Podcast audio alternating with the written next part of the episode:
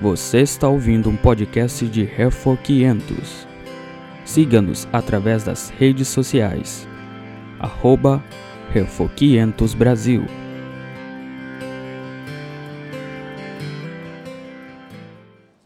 Como que Calvino ele foi influente, não só como, muito obrigado, não só como reformador no sentido geral, mas ele foi preciso, ele foi cuidadoso, zeloso nas definições, na sistematização, na apresentação.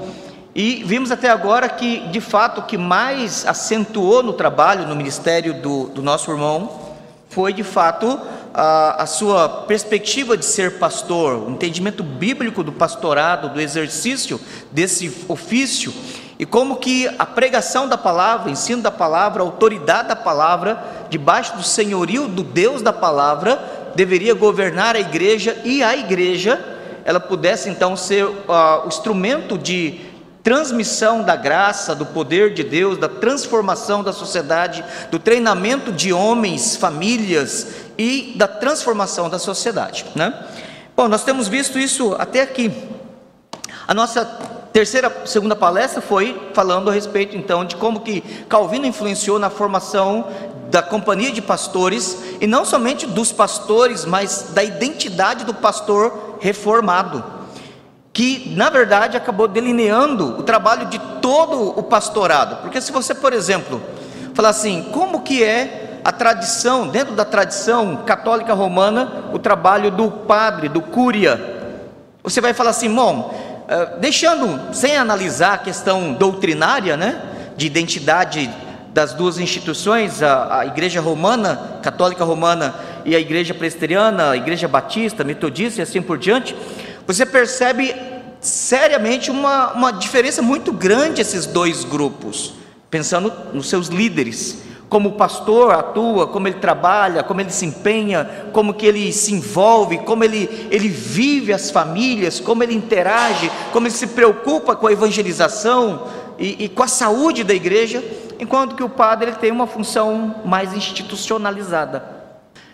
E isso não é só uma característica do pastor presbiteriano ou reformado, porque a partir dos pastores reformados, as outras igrejas os batistas originalmente particulares ou calvinistas, e depois os metodistas que surgiram calvinistas com George Whitefield e arminianos com John Wesley e Charles Wesley, eh, eles também aprenderam a ser pastor com os pastores reformados.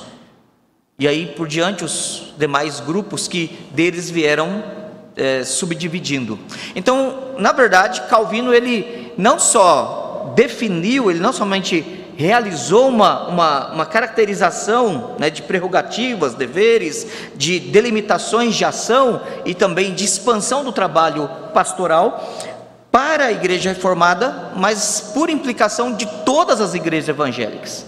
Então, quando nós olhamos o trabalho pastoral hoje, nós podemos dizer assim: louvamos a Deus, porque nós aprendemos muito com o pastorado. Embora nós chegamos ao conhecimento dessa prática pastoral mais pela via prática do que pela via teórica, porque inclusive aqui no Brasil, agora que nós vamos conhecer a documentação de trabalho pastoral, né, que é, eu já falei para os irmãos, eu, eu traduzi toda a documentação dele para o trabalho pastoral e também os catecismos, né, para a instrução, treinamento, preparo, a confessionalidade da igreja, e assim nós temos agora chegando, tornando-se acessível a nós esse material. Bom, Vamos dar início então à, à nossa palestra e que nós veremos a influência de Calvino na origem do presbiterianismo. Obviamente a, a igreja de Genebra ela era chamada de igreja de Genebra, não era igreja presbiteriana de Genebra, era igreja de Genebra. Não havia outra igreja, era somente a igreja estatal, a igreja da cidade. Embora eles também nem usavam o nome de igreja reformada de Genebra, era igreja de Genebra, né?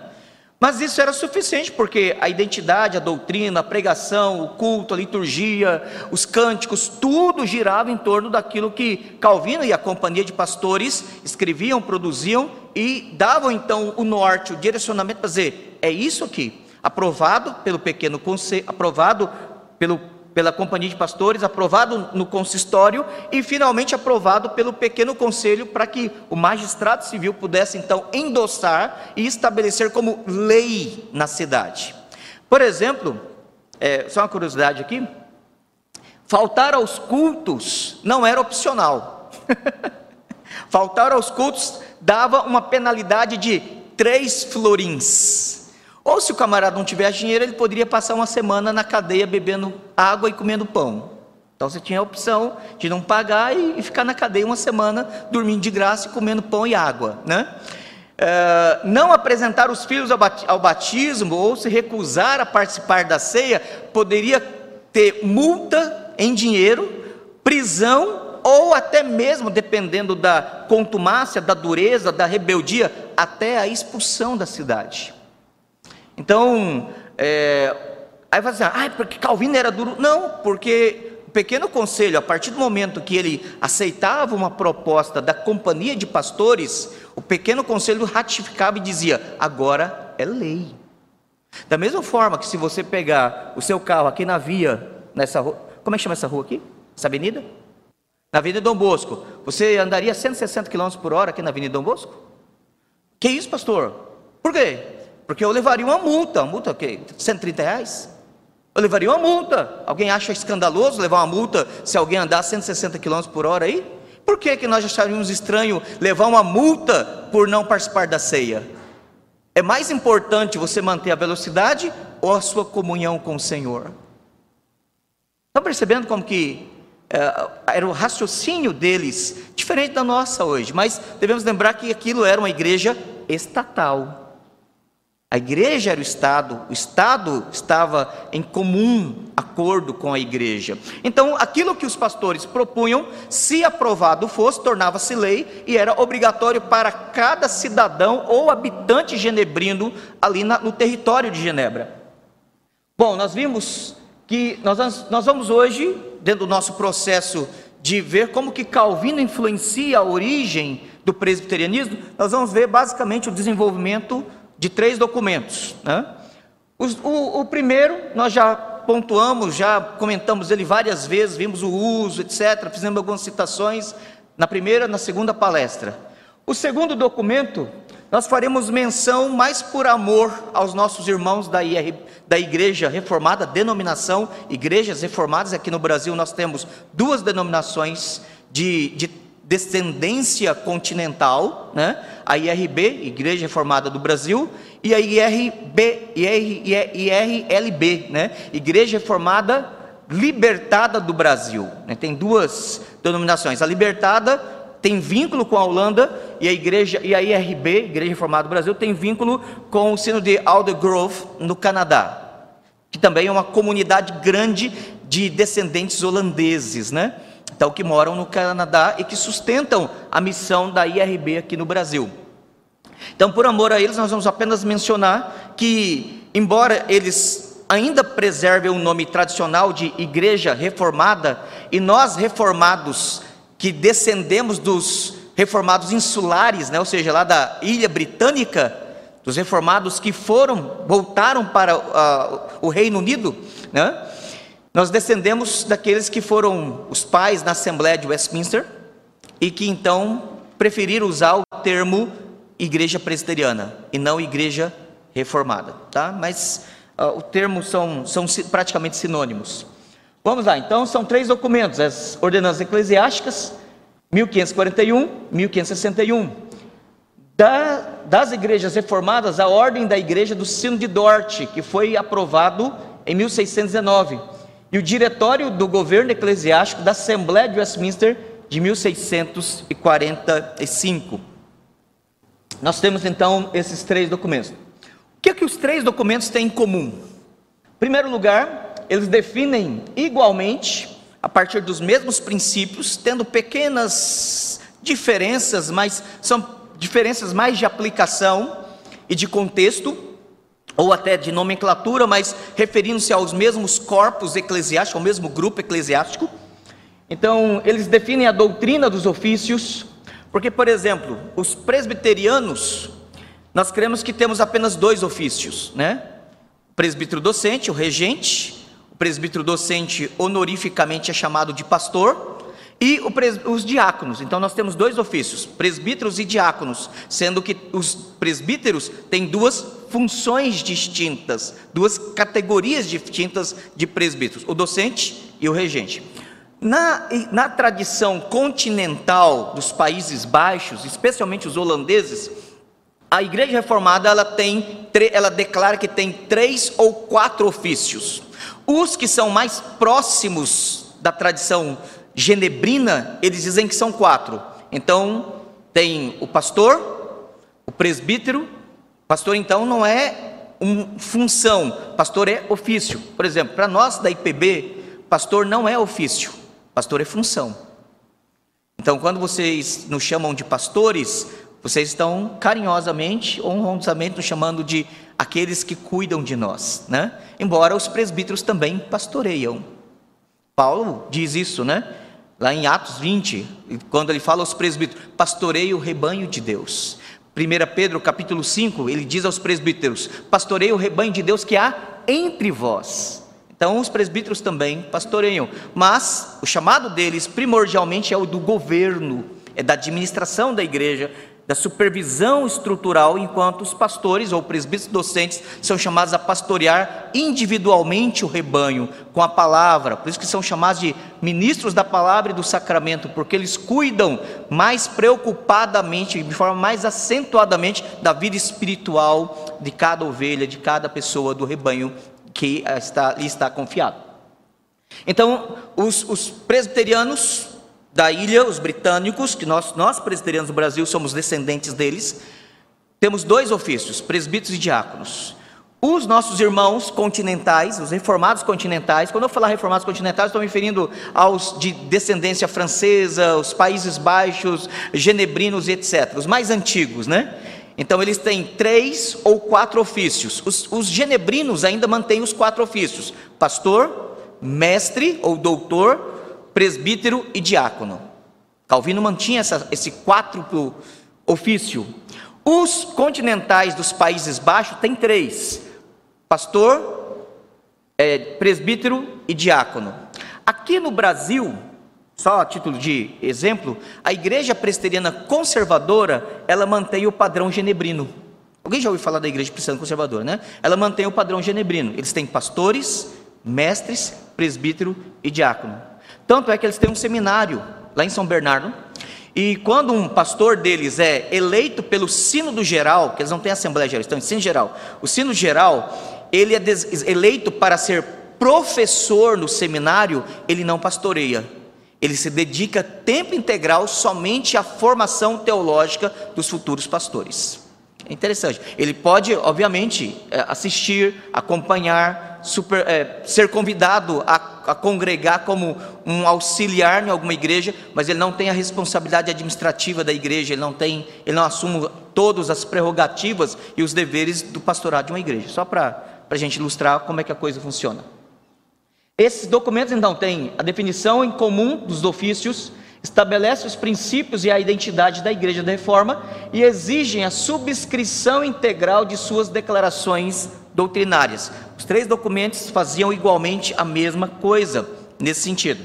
Bom, quando Calvino, lembra nós já falamos, talvez tenha alguém aqui que não esteve nas duas primeiras palestras, Calvino chega em Genebra em 1536, fica até agosto de 1538, é expulso pelo pequeno conselho vai para Basileia, de Basileia, então, em outubro de 1538, ele chega em Estrasburgo e começa a pastorear uma comunidade de exilados, refugiados franceses. De novembro de 1538 até agosto ou junho, julho, agosto de 1541, ele pastoreia aquele grupo e em outubro de 1541 ele passa, ele volta então a pastorear a igreja de Genebra. E ali fica até a sua morte em 1564. Então, quando ele retorna para Genebra, em 541, Calvino exige adoção sine qua non, ou seja, não, não abro mão, é indispensável, é isso aqui ou é nada, né? Para que ele pudesse voltar para Genebra. A adoção das ordenanças eclesiásticas. A natureza, as prerrogativas, os deveres, os limites da atuação dos pastores são definidos nas ordenanças eclesiásticas, conforme nós vimos ontem. Né? O vínculo, relação conciliar com a igreja local e a companhia de pastores, que era o concílio de pastores da igreja de Genebra, que quando Calvino chega lá, quando ele retorna em 41, eram 18 pastores, 19 com ele, e quando ele encerra o pastorado, eles já tinham cerca de quase 40 pastores, atuando só no território de Genebra, fora os pastores que foram enviados para outros países como missionários para atender comunidades, igrejas e algumas famílias que haviam abraçado a reforma durante o, aquele período da década de 60, 50 e 60. Bom, então você tem Calvino durante esse período. Então, na ordenança eclesiástica, Calvino então ele delineia toda a identidade pastoral. Nós já vimos sobre como que ele, como que estes homens deveriam ser indicados. Então, eles seriam homens percebidos dentro da igreja. Eles seriam indicados pelo, pela companhia de pastores a companhia de pastores então envolveria eles nas reuniões da congregação às quintas-feiras e na reunião da companhia de pastores aos sábados. Estes homens então seriam de 41 até 59, até o primeiro semestre 59, eles seriam treinados dentro dessa estrutura. Ao serem indicados, então eles seriam colocados para acompanhar e ser treinados. Seriam indicados pela companhia para o consistório, o consistório então confirmando a indicação apresentariam eles como proposta de ordenação para, de contratação para o pequeno conselho, o pequeno conselho então aprovando, a companhia ordenava esses homens, dentro do rito de todo o processo, fazendo juramentos e assim sendo inclusos, e eles deveriam se submeter às ordenanças eclesiásticas. Ponto. Feito isso, então eles deveriam atuar nas comunidades. Lembrando que né? Quando fala igreja Genebra, só na cidade de Genebra existiam três igrejas: né? Saint Gervais, Saint Madeleine e Saint Pierre. Dentro do território de Genebra havia cerca de umas 15 ou pouco mais templos de igrejas, em que você tinha uh, várias famílias dispersas, desde o que era chamado de região das igrejas rurais e a cidade. Esses homens, então, eles estavam vinculados pelo, pela companhia de pastores. Então, o trabalho deles era ali. Então, Calvino delineia, define isso aí. A igreja reformada, tanto dos genebrinos, quanto depois de qualquer outro refugiado que chegava para habitar em Genebra, eles deveriam viver ali.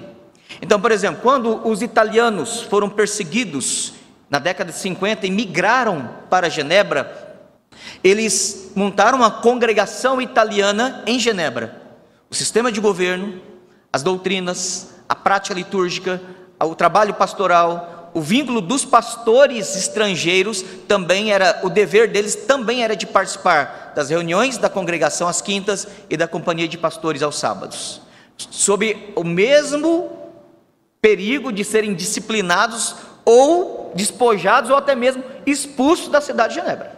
Então, não era algo negociável. Então, eles deveriam também. Quando os espanhóis, fugindo da Inquisição, chegaram a, a, a Genebra, também montaram a congregação hispânica em Genebra. Também a liturgia, a doutrina, tudo deveria ser adotado. Quando os ingleses chegaram, a mesma coisa. Então, ou eles eram absorvidos na igreja genebrina, de língua francesa, ou eles iam e montavam as suas comunidades. Mas toda comunidade, toda congregação estrangeira, ela deveria ter a ordenação dos pastores, dos seus pastores. Então, mas ah, nós, já, nós já trouxemos com a igreja, os exilados, nós já trouxemos nossos pastores, nós já temos a nossa liturgia, nós vamos fazer a nossa igreja do nosso jeito. Em Genebra, não. Ou vocês se enquadram na nossa liturgia, na nossa doutrina, na nossa, na nossa estrutura de governo, ou vocês podem ir para outra cidade. E eles se enquadravam. E o interessante é que a, a, uma das primeiras coisas que acontecia era a ordenança eclesiástica era traduzida para a língua deles e o catecismo de Calvino, escrito em 42, 1542 e depois revisado em 45, era já traduzido para a língua deles, para o uso comum da comunidade, para que eles pudessem então ser doutrinados. Os calvinistas eles vão para a Alemanha. Então, ah, na Alemanha você tinha católicos, o crescente e majoritário luteranismo, e você teve um grupo de calvinistas, de luteranos que abraçaram o calvinismo e abandonaram uh, o luteranismo. Curiosamente, por exemplo, dois discípulos de Philip Melanchthon, Philip Melanchthon, quando Lutero morre, é quem substitui ele, é o que vai liderar a reforma luterana na Alemanha. Philip Melanchthon, ele abraça pelo menos uma doutrina uh, muito importante do calvinismo, a doutrina da ceia.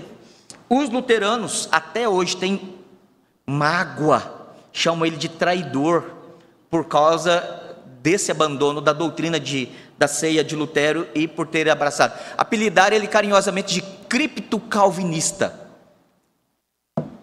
Literalmente seria um calvinista camuflado, né? A palavra cripto significa buraco. Então, ou seja, alguém que fica escondido ali dentro, né? E, então ele era um cripto calvinista e começou a controvérsia tal. Dois discípulos, vários discípulos, mas pelo menos dois discípulos dele abraçaram o calvinismo, não só a ceia, mas continuaram estudando outras doutrinas de Calvino, estudando lá em Heidelberg, Alemanha. Ursinos, Zacarias Ursinos e Gaspar Olivianos. Esses dois luteranos, discípulos de Melanchthon, abraçaram a teologia calvinista e escreveram para o uso pessoal deles e de suas famílias o Catecismo de Heidelberg, que foi adotado pelos reformados calvinistas alemães. E esse catecismo foi levado por alguns estudantes holandeses que estavam estudando em Heidelberg e foram para Enden, na cidade de Enden, na, na, na Holanda, e também para a cidade de Dort, para a cidade. Uh, e outras cidades holandesas, e aí começou a reforma nos Países Baixos a partir do catecismo. A confissão belga, escrita por Hugo, é, Guido de, de, de Bresse, Guido Guy, né, de Bresse, porque ele, era ele falava francês, e ele, e ele então, ele, ele, ele escreve, ele é preso por ser protestante, por crer no calvinismo, e como para produzir então provas documental, uma prova documental de confissão de fé, que ele era de fato um protestante, um calvinista, ele escreveu uma confissão, e essa confissão se tornou a confissão belga. Foi a, a sentença de morte dele. A confissão belga foi selada com, com o martírio de Guy de Bresse, né?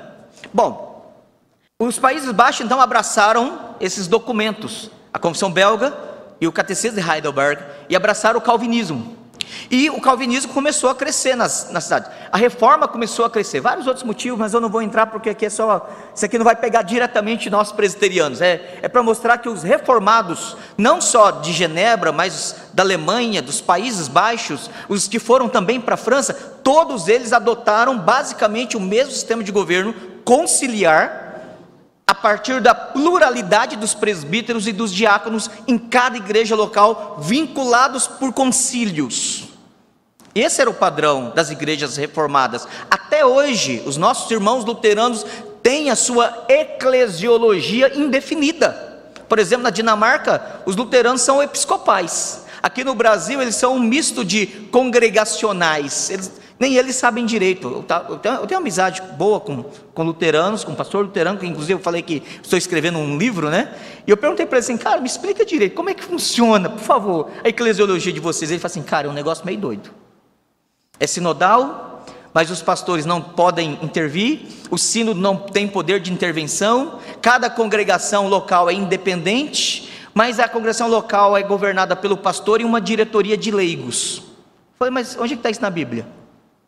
Aí ele ficou meio, não, mas a gente usa princípios bíblicos e tal. Eu falei, não, isso não está prescrito na Bíblia. Nesse momento a gente presbiteriano é um pouquinho chato, né? Tipo assim, ó, tem que estar na Bíblia. Bom, o Cindy Dort, que se reuniu em 1618 1619, na verdade, foi porque o catecismo de Heidelberg, a confissão belga, começou a dominar vários concílios de igrejas de regiões havia um grupo que dizia: não, nós somos a, antiga religião, que não é católica romana, mas segue um tipo de catolicismo mais independente. E os reformados falavam assim: não, isso aí, esse catolicismo, é, ou ultramontanista, papista, ou esse catolicismo mais independente, não tão submisso ao Papa, é catolicismo e tem os mesmos vícios, as mesmas superstições, a mesma apostasia, a mesma indiferença com as Escrituras. Nós queremos fazer um resgate da palavra no nosso meio, nós queremos reformar essa igreja, independentemente se ela é mais papista ou menos papista. E os reformados eles eram os mais militantes, mais aguerridos no trabalho de reforma nos Países Baixos. Um jovem que foi enviado para estudar, ele estudou é, na, na, na, Holanda, fez a sua graduação e depois ele foi enviado para estudar em Genebra, durante os dias de Theodor Beza. Quando Calvino morre, quem substitui ele na teologia lá é Teodoro Beza. E durante então esse período final da década 1580, 1580, Arminius, Jacobo Arminius, né, o, nome dele em, em, holandês é Herman van Harmson, né, ou Jaco, em latim é Jacobus Arminius, né, ele foi estudar lá em Genebra, e ele estudou aos pés de Teodoro Beza, ficou lá um ano, teve contrariedades, foi estudar depois em Basileia, termina um curso em Basileia, volta para estudar em, em, em, Genebra e termina então o mestrado, o doutorado dele em Genebra, e aí ele volta para poder então pastorear e, e, dar aula na, na academia ou na Universidade de Leiden. E depois ele é convidado para assumir a, a igreja central, a primeira igreja, né, vamos dizer assim, de Amsterdã, onde ele se torna o que é chamado de antiste, ou o pastor principal e também o professor titular da cadeira de teologia sistemática, quando Francis Junius, que havia sido seu primeiro professor lá atrás, com quem ele discordava, e que agora morrendo, ele sendo o pastor titular, o antiste da igreja de Amsterdã, ele também é indicado porque ele casa com uma jovem que era de família nobre dos governantes da cidade de Amsterdã. Então as coisas vão vão se encaixando, né? E ele tinha a proteção dos governantes que eram parentes dele, e ele então é encaminhado também para dar aula na academia de Amsterdã ou na Universidade de Amsterdã. Lá ele revela com o tempo, a partir da chamada Exposições de Romanos, capítulos 7, 8 e 9, ele revela um tipo de semipelagianismo. A, doutrina, a mesma doutrina revisada numa linguagem protestante, uma linguagem mais agostiniana, por assim dizer, daquela mesma teologia ensinada pelos jesuítas católicos. E hoje há pesquisas já comprovadas, bastante artigos, livros escritos que Jacobus Arminius ele foi de fato influenciado por um católico jesuíta espanhol chamado Luiz de Molina. Ponto. Não vou entrar aqui no detalhe porque isso aqui é, é, é outro material, outra área de pesquisa, né? E Francisco Gomaros, que era também professor da universidade, da Academia de, de, de Amsterdã, denunciou ele. E a coisa virou um brigueiro na, na universidade, na faculdade de teologia lá. Da universidade, os alunos que se formavam mais apegados a mas que se identificavam mais com Armínios, começaram a reproduzir os ensinos de Armínios. Os que eram mais apegados a Gomaros começaram a reproduzir o, o, a, os ensinos de Gomaro, o calvinismo supralapsariano de, de Gomaros. E aí a briga, que era briga de, de corredor de seminário, começou a ser briga de concílios. E a coisa começou a ficar quente. Quando decide então convocar Armínios, ele morre em 1610. Simon Episcopius, Limborch, Hugo Grotzky, inclusive pai do direito internacional, eram discípulos de Armínios. Johannes Reutenbach, né, acho que é assim que pronuncia o nome dele, foi um dos principais diplomáticas, juristas e líderes políticos que ajudou na independência da Holanda, porque a Holanda até recentemente era território, era província da Espanha. E esse cara, ele abraça o partidarismo dos arminianos, ou como eles chamavam de remonstrantes. E aí a Holanda, naquele momento, os, os, estados gerais dos Países Baixos, como eles se chamavam, estavam correndo risco de ter uma guerra civil, de sofrer uma divisão, de enfraquecer politicamente, e Felipe II, rei da Espanha, que se dizia rei dos Países Baixos ainda, ele estava querendo retomar aquela região que havia recentemente declarado independência. Um, um perigo muito grande. Né? Resumindo a conversa, porque nosso assunto não é esse, né? É apenas a eclesiologia. O príncipe Nassau, primo de Maurício Nassau, ele então convoca um sínodo.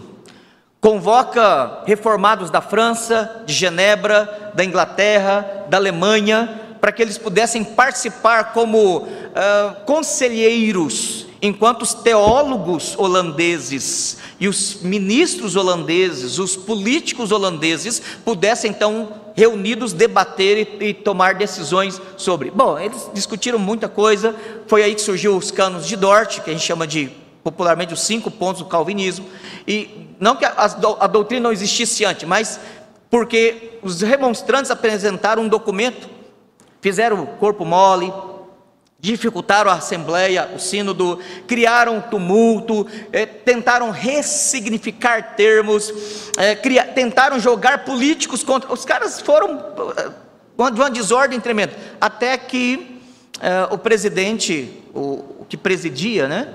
A, a, a, o sínodo falou, expulsou eles, falou assim, olha, vocês não estão contribuindo em nada. Só que ele exigiu que eles produzissem documentos. Eles não, não poderiam participar da, da, do sínodo, mas eles teriam que apresentar documentos ou eles seriam julgados à revelia. Aí os caras apresentaram um documento que foi os cinco pontos da remonstrância. Então, os cinco pontos do calvinismo, na verdade, surgiu em resposta ao documento cinco pontos da remonstrância, tá? Então, por isso são cinco pontos. E aí eles respondem, rebatem cada ponto. E aí surgiu os cânones de Dort. Bom, aí ele fala assim: puxa vida, mas eles ficaram reunidos, né? De 13 de novembro de 1618 até as suas. Uh, até a, a, a 154 reunião, né? É, centésima, cinquagésima quarta, é isso? É ok, então meu português não está tão ruim em linguagem ordinária, né? É, no, de 9, que terminou em 9 de maio de 1619. Você assim, mas eles ficaram todo esse tempo para escrever um documentozinho de 30 páginas? Uh -uh. Eles debateram, discutiram, montaram comissões, aprovaram tradução da Bíblia, escreveram ordem eclesiástica, escreveram tratados.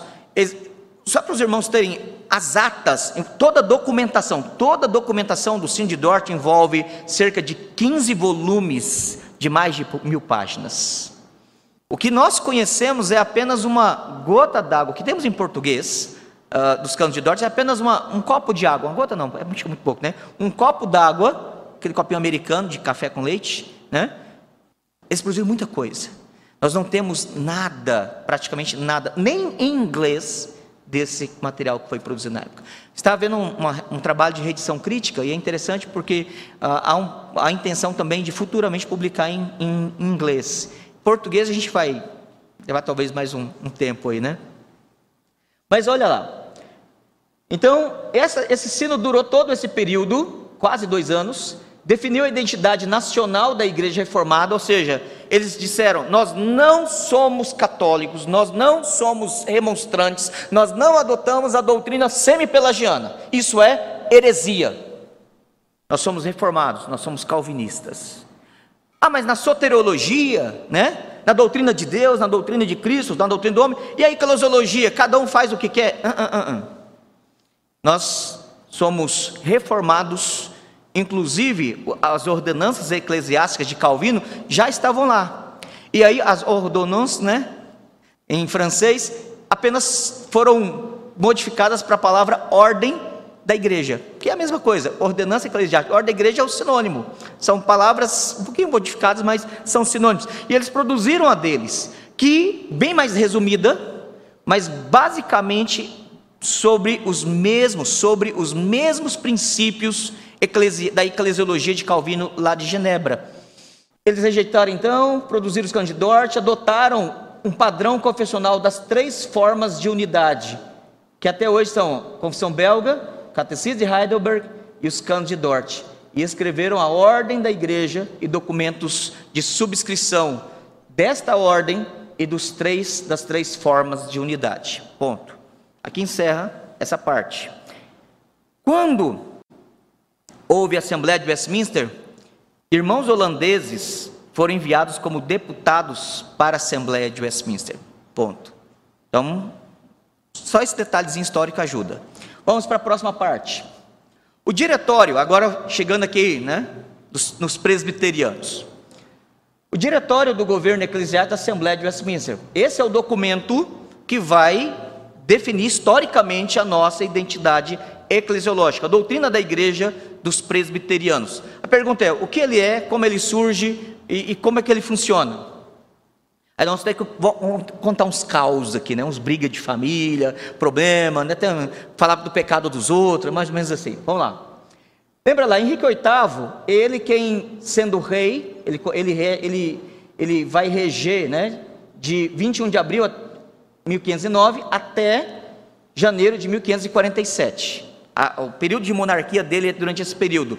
A gente casava com a história que ele é casado com a dona Catarina de Aragão, filha dos reis católicos espanhóis, seu Ferdinando né, e dona Maria lá. Ele pede divórcio porque ela não engravidava, e quando engravidou, nasceu uma menina, ele queria era um menino, né, como diz lá no interior de Minas Gerais, que era um menino homem, né?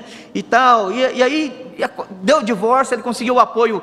Aí ele, ele consultou os universitários, os universitários, não, pode divorciar. Mas também, imagina, quem eram os reitores, quem nomeava os reitores das universidades? Era o rei, né? Então, assim, cargo de confiança. Então, ó, universitários, eu posso ou não posso divorciar? O pessoal, olha, eu não quero perder o meu cargo, então o senhor pode, né? O senhor está tá liberado, está tudo certinho. Os cânones, os cânones medievais dizem que o senhor pode. O Papa diz que não, mas a gente diz que pode. E aí, bom, teve divórcio, ele se casou seis vezes, né? Na, na, no intento de ter um filho. Seis vezes. Tem um livro uh, de um. Você encontra, qualquer livraria, chama Antônia Fraser, As Seis Mulheres de Henrique VIII. É um livro muito gostoso de ler. Ele é história mesmo, história, mas ele é escrito em, em forma de romance. Então, quem gosta de ler romance, mas lê história fidedignamente contada por uma das melhores historiadoras inglesas, Antonia Fraser, é, é um livro fantástico para ler, para você conhecer a, essa trajetória é, romântica e mal amada de Henrique VIII, né? E esse, esse egoísmo por um filho, que resultou no surgimento de uma igreja de vários outros problemas. Henrique, então, teve, até que ele teve um filho, Eduardo VI, e que reinou de 28 de janeiro de 47 até julho de 53. Só que ele morre muito jovem. Ele não tinha muita saúde, né? É nesse período que Thomas Cranmer, arcebispo de Canterbury, ladeado, auxiliado por Hugh Latimer e Thomas Ridler, assumem a liderança. 42 artigos da religião anglicana são escritos, o livro de oração comum é escrito e o calvinismo é implantado na Inglaterra. Martin Bucer é convidado a deixar a sua posição de antiste da igreja de Estrasburgo para ser o mentor teológico só que ele chega lá muito debilitado, ele já estava velho, a saúde dele. Ele escreve uma carta para um dos pastores da igreja de Estrasburgo, ele diz: Olha, essa, eu, eu, ore por mim, eu estou muito ruim, né? Eu estou com. Ele, ele, ele, teve um período de doença que ele passou quase um mês com desarranjo intestinal, que isso quase matou ele, desidratou ele. Ele quase morreu. E ele estava ainda no início do trabalho lá, né? Bom, mas são curiosidades. Quando Eduardo morre, Maria, que é conhecida carinhosamente como a católica ou a sanguinária, porque quando ela assume o trono, né, após a morte do seu irmão, ela, quando a mãe dela é rejeitada por Henrique, a dona Catarina de Aragão, ela pega sua filha, a Maria, e vai para a Espanha. Elas eram espanholas, ela é espanhola, filha dos reis católicos Ferdinando. Ela vai para a Espanha. Lá ela entrega sua filha para a Inquisição católica e Maria é ensinada na ortodoxia ultramontanista católica, aos pés dos jesuítas. Quando ela volta, ela literalmente, vou usar uma expressão que a gente conhece bem, ela faz com que a Inglaterra se torne um puxadinho da Espanha. Os conselheiros, professores universitários, os, alguns nobres e o que seria a Inquisição espanhola é instalada na Inglaterra. Resultado disso? Pelo menos mil pastores, no primeiro ano dela de reinado, são presos, executados, torturados, e o próprio Thomas Kramer, Thomas Ridler e Hugh Latimer são queimados vivos na praça da Universidade de Oxford, como exemplo do que, que ela ia fazer com os protestantes. Se tornou um terror. Centenas de famílias inglesas fogem da Inglaterra. E esse período começa a, o que é chamado de o exílio mariano. Tá? Guarde esse termo aqui, exílio mariano.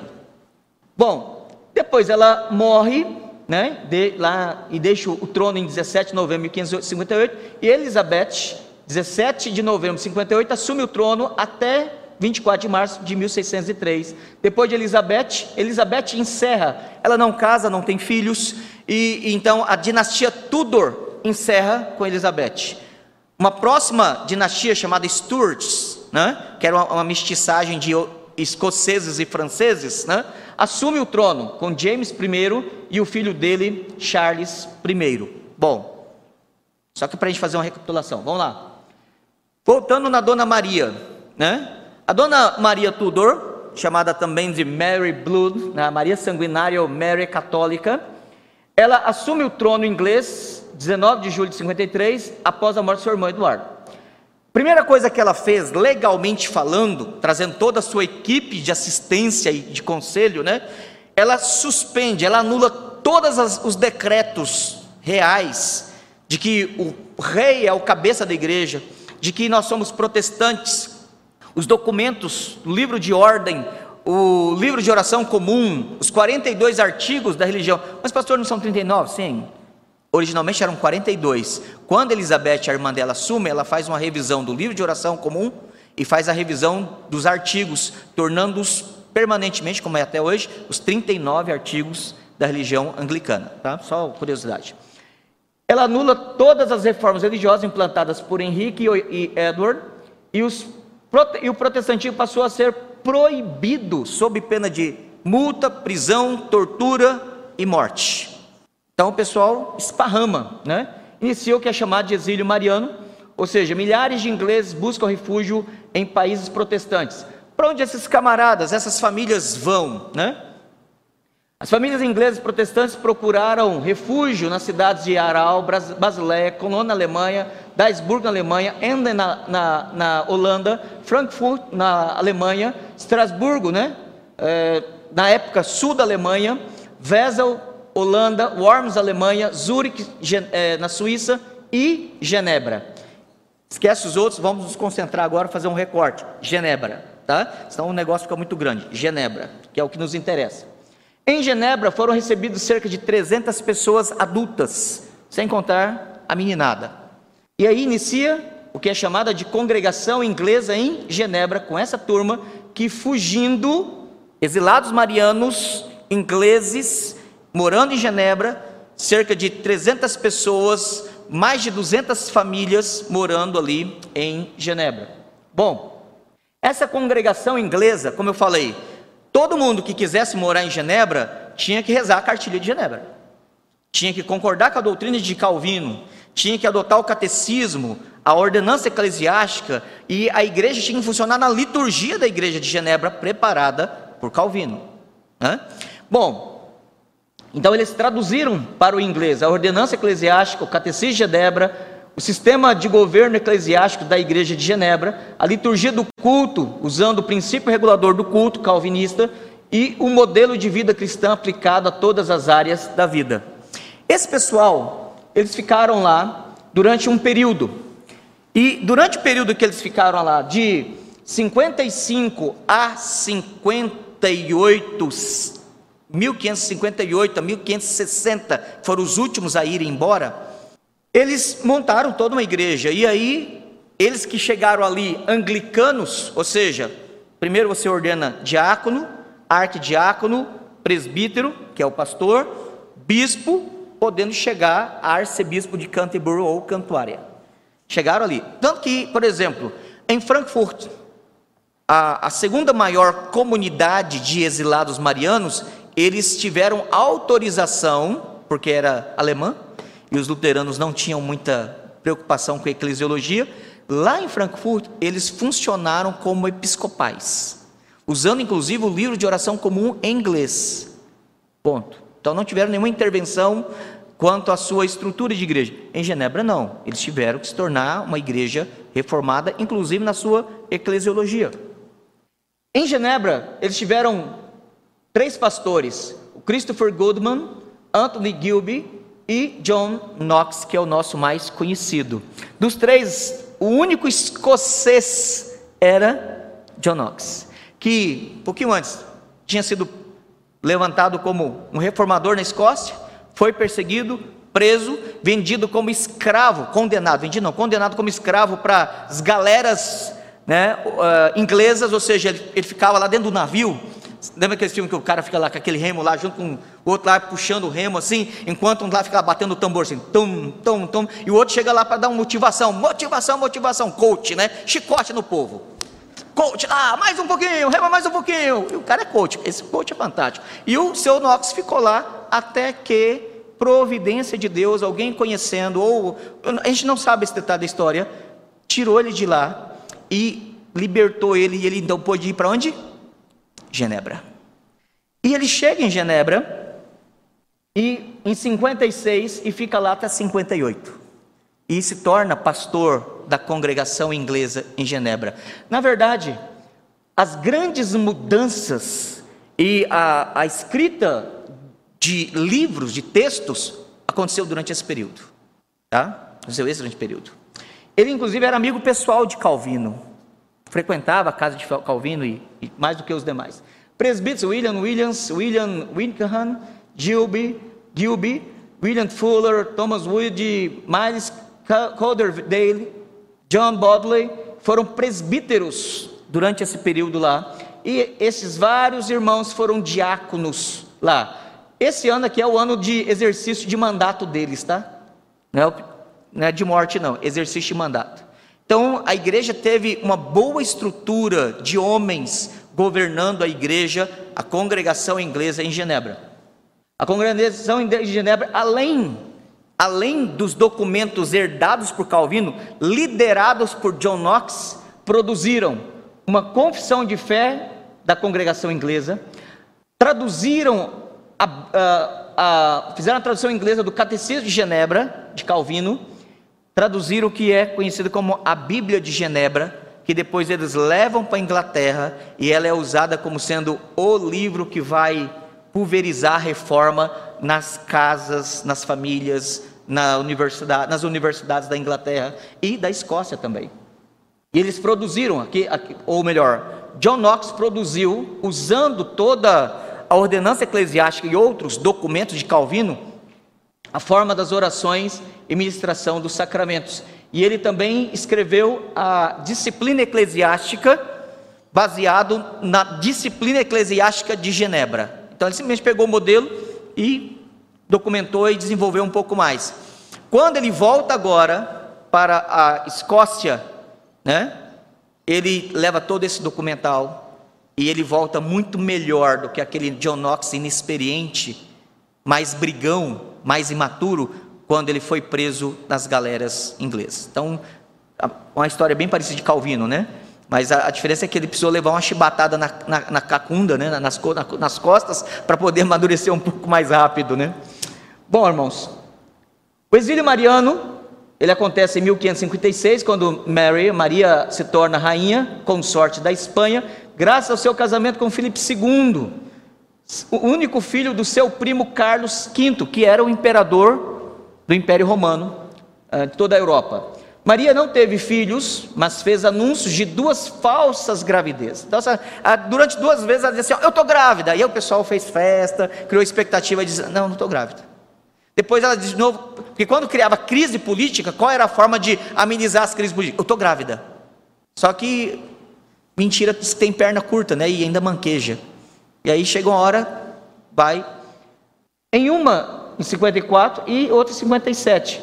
O que a fez ser ridicularizada na Europa, tornando a sucessão de Elizabeth iminente. Ela morre em 58. Em 58, ela morre. E em 58, novembro de 58, qual é a primeira decisão de John Knox? Vou voltar. E aí um, um grupo pequeno volta com ele meio que desconfiado ainda, né? O que, que vai acontecer? Só que nesse momento Elizabeth assume o trono em 17 de novembro de 58. e diz: Nós somos novamente protestantes. E aí John Knox volta com um grupo pequeno, em volta em 58, uma turma, volta um restinho mais 59, um grande número em 59, e os demais voltam em 1560. E aí, a partir de 1560, na Inglaterra, começa o movimento puritano. Por quê? Então, se você perguntar assim, quando é que começa o movimento puritano no Reino Unido? 1560. Por quê? Porque aqueles protestantes especialmente o grupo genebrino, que lá em Genebra, como citando John Knox, né? Olha, eu vi a igreja mais perfeita sobre a face da terra, a igreja mais pura, mais bíblica. De fato, porque a reforma da igreja de Genebra era algo estupendo, fantástico, nós temos visto aqui nas palestras. E quando ele volta, ele diz assim: é essa igreja que eu quero lá na minha terra. É essa igreja que eu quero ver que os meus compatriotas, meus irmãos, meus parentes vivam, tenham pastores fiéis, pregação fiel, um culto fiel, vida pura. E esses caras voltaram empolgados. Mas qual foi o problema? A dona Elizabeth, que disse que era protestante, ela diz assim: Nós vamos adotar via média. Nós vamos pegar o melhor do catolicismo romano e vamos pegar o que nós consideramos ser melhor do protestantismo e fazer um, um sincretismo, e isso aqui vai ser a nossa igreja, adotando a antiga forma episcopal do meu pai. Os que voltaram exilados, muitos voltaram, os de Frankfurt, os de, os de Anden, da, da Holanda também mostraram resistência. Os calvinistas, os refugiados marianos, exilados marianos da Holanda e de Genebra se uniram. E eles então abraçaram um, uma mentalidade de pureza. E aí eles foram apelidados de Puritans, né? Puritans, os, os puros, os puritanos. Esse termo não era um elogio. Esse termo não era uma forma honorífica, honrosa. Era uma, se a gente fosse usar mais ou menos assim, ali ó, o mané pureza ali ó, ó, ó o santarrão. O termo era usado com essa, com esse desdenho, com esse desprezo. Olha ali o neopuritano. O termo era, era nesse sentido. Queimava qualquer pessoa, impossibilitava cargos políticos, indicação para a Universidade de Cambridge, Oxford ou de Exeter as pessoas, ah, cargos políticos ou qualquer coisa, fazer com que esse termo. Mas esses homens, em vez de se, se de degladiarem, se ofenderem, o que, que eles fizeram? Eles continuaram dizendo: Nós queremos sim, vamos continuar brigando por pureza teológica, pureza moral, pureza na pregação, pureza na eclesiologia. Nós queremos uma igreja biblicamente pura aquela que nós conhecemos lá em Genebra, que os irmãos conheceram lá em, na, na, na, na, Holanda, e que já haviam conhecido as experiências. Nós queremos essa igreja aqui entre nós. Bom, tentando implantar o modelo genebrino, eles foram perseguidos por Elizabeth e pelos protestantes anglicanos.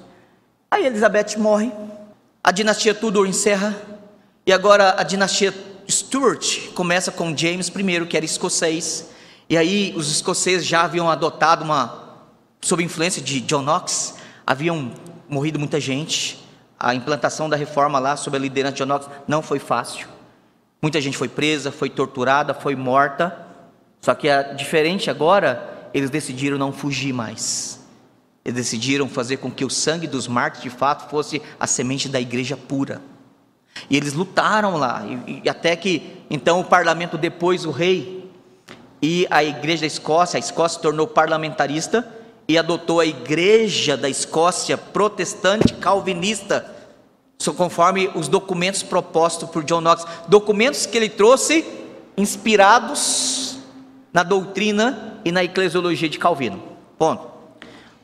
Esse James I, então, ele tenta fazer uma política de pacificação. Gente, olha, a minha antecessora, ela fez muita baboseira. A anterior área, a Dona Maria, também fez pior. Mas eu sou um cara de paz e amor. Ó, eu, eu mando prender. Eu também mando dar uma chicotada de vez em quando.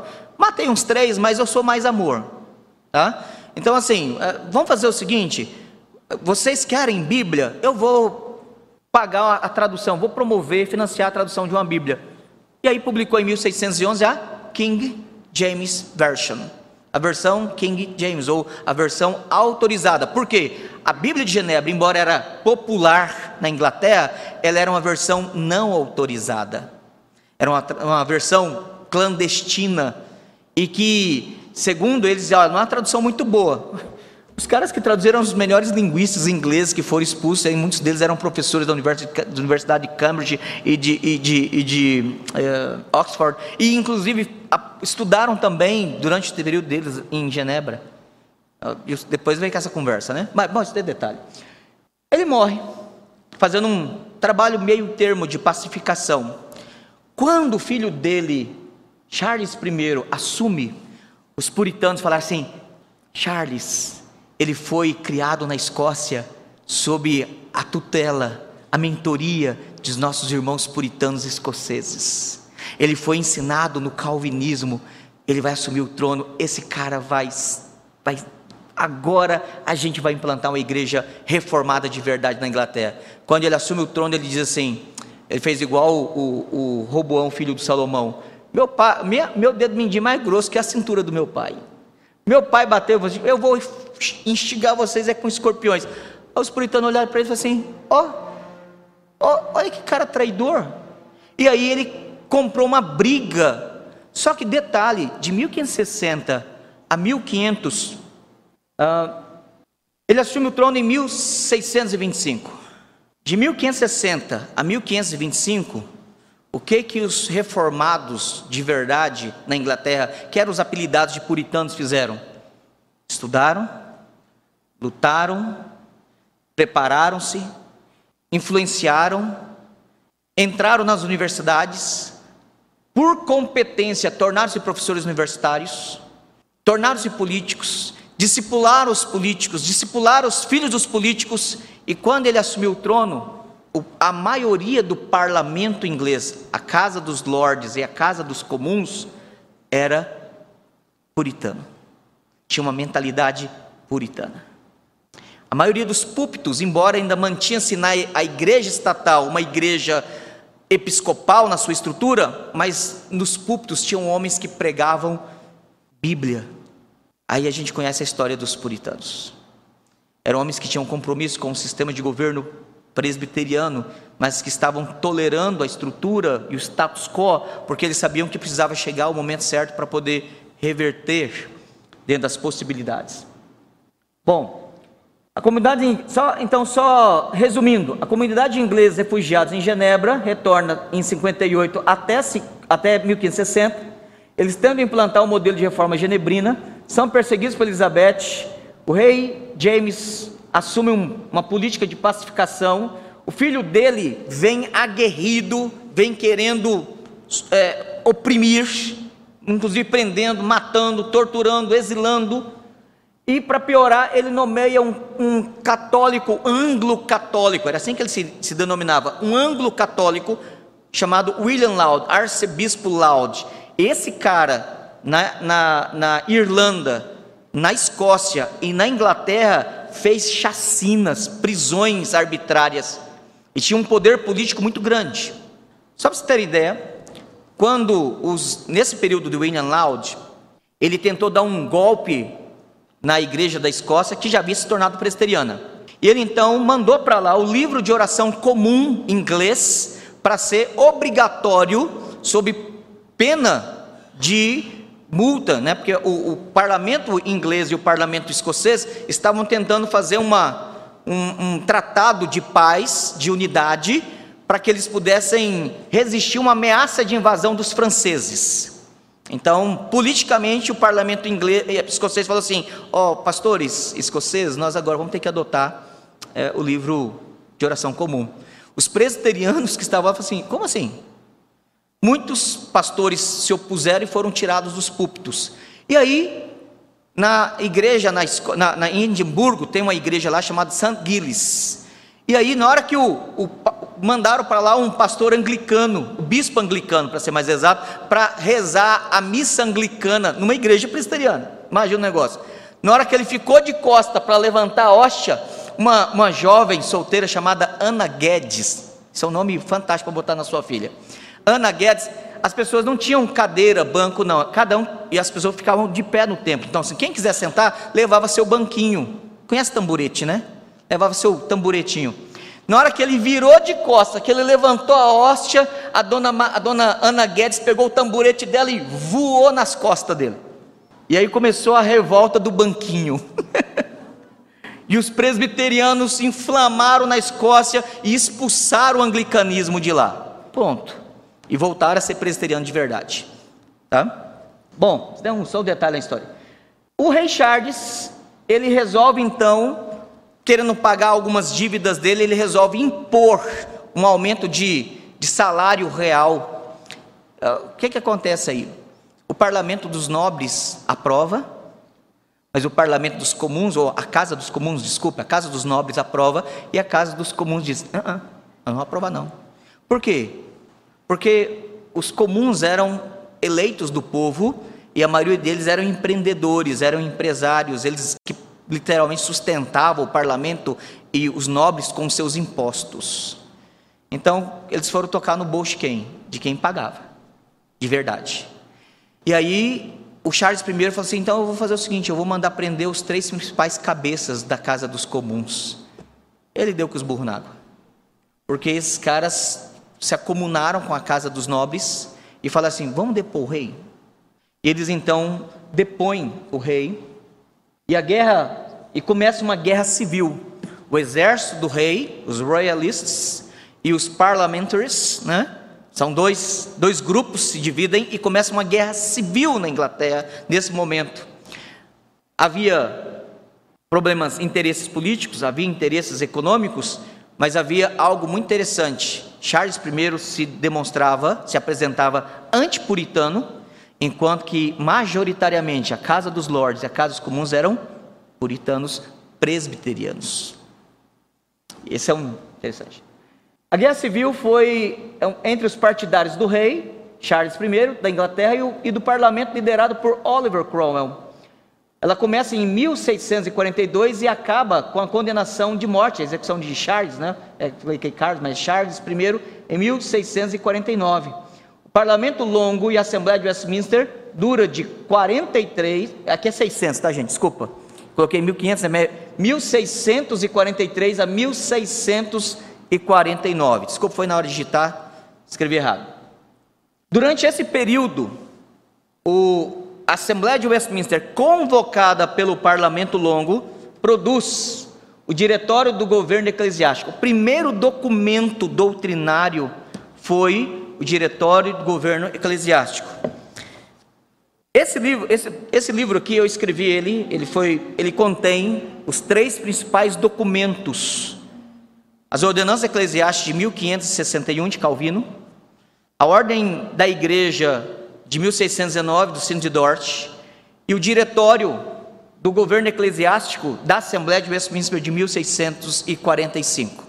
Então você tem esses três documentos aqui. Cada documento eu escrevi um breve registro histórico e notas e pelo menos alguns anexos no final. Então isso aqui é o resumo de muito. Aqui estou colocando mais detalhes históricos, mas você tem esses acessos. E observe bem o que, que contém, só uma leitura bem rápida, só do prefácio, só do, do índice, perdão. Diretório de Governo Eclesiástico da Assembleia de Westminster de 1645. Tem uma introdução histórica, aí vem a forma de governo eclesiástico presbiteriano e da ordenação de ministros.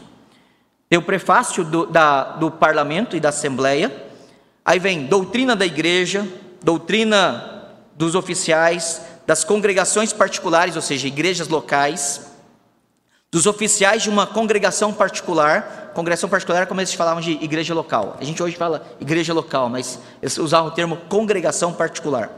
Das ordenanças numa congregação particular, do governo da igreja e suas diferentes assembleias, aí presbitérios, sínodos e assembleia geral, né? É, do poder comum de todas as assembleias, das assembleias congregacionais, ou seja, o conselho dos oficiais regentes de uma congregação particular para o seu governo, das assembleias dos presbitérios, das assembleias dos sínodos, da ordenação de ministros, da doutrina da ordenação, do poder da ordenação, do diretório para ordenação de ministros e o lugar da prática da subscrição em aceitar essas doutrinas e esses documentos. Então, a Assembleia de Westminster que foi uma assembleia de teólogos, de homens puritanos, que tinham uma, uma eclesiologia presbiteriana, embora é verdade que haviam lá sete teólogos que eram congregacionais e três episcopais. No voto, só deu presbiteriano. Né? Então eles ganharam. Escreveram o diretório de culto público, está em traduzido em português. Diretório de culto familiar, eu, eu publiquei, eu traduzi três documentos da Assembleia de Westminster.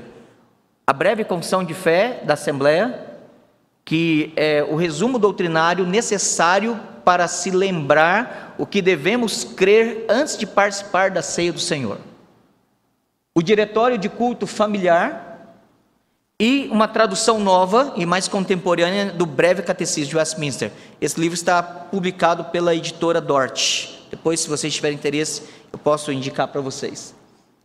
A Confissão de Fé de Westminster, o Catecismo Maior de Westminster e o Breve Catecismo. Esses foram os documentos doutrinários aprovados pela Assembleia de Westminster e levado. Bom, resumindo, como Calvino influencia, influenciou o presbiterianismo? Ele estabeleceu uma igreja de sistema conciliar, com ofícios de pastores, presbíteros e diáconos. Esse modelo seguiu para os Países Baixos, esse modelo seguiu para o Reino Unido, né, a Grã-Bretanha, especialmente Inglaterra e Escócia, e lá então foi delineado para a tradição. Os presbiterianos ingleses começaram a migrar para os Estados Unidos a partir de 1680, no Mayflower, né, na colonização das colônias inglesas que hoje são os Estados Unidos. 1705, 1700, eles chegaram lá em 1680. 1705 criou-se o primeiro presbitério na Filadélfia. 1730 criou-se a primeira denominação independente, ou seja, autônoma da Inglaterra presbiteriana. Fora outros grupos independentes, outros concílios presbiterianos escoceses, presbiterianos irlandeses, que não se agruparam ao principal, ao tronco principal. O tronco principal continuou crescendo, tornou-se a PCUSA, que viveu, que durante a guerra da secessão dividiu Igreja Norte, Igreja Sul, que durante esse período mandaram 1600, 1859, né? Simon para o Brasil e o presbiterianismo chegou aqui entre nós. Então, resumidamente, esse é o trajeto. A crença de que o sistema de governo, os presbíteros, os diáconos, as assembleias, os presbitérios, os sínodos, esse modelo baseia-se nos princípios da ordenança eclesiástica, da ordem da igreja e do diretório de governo eclesiástico da Assembleia de Westminster. É assim que Calvino nos influenciou na nossa eclesiologia, além da nossa soteriologia, da nossa cosmovisão e em tantas outras coisas.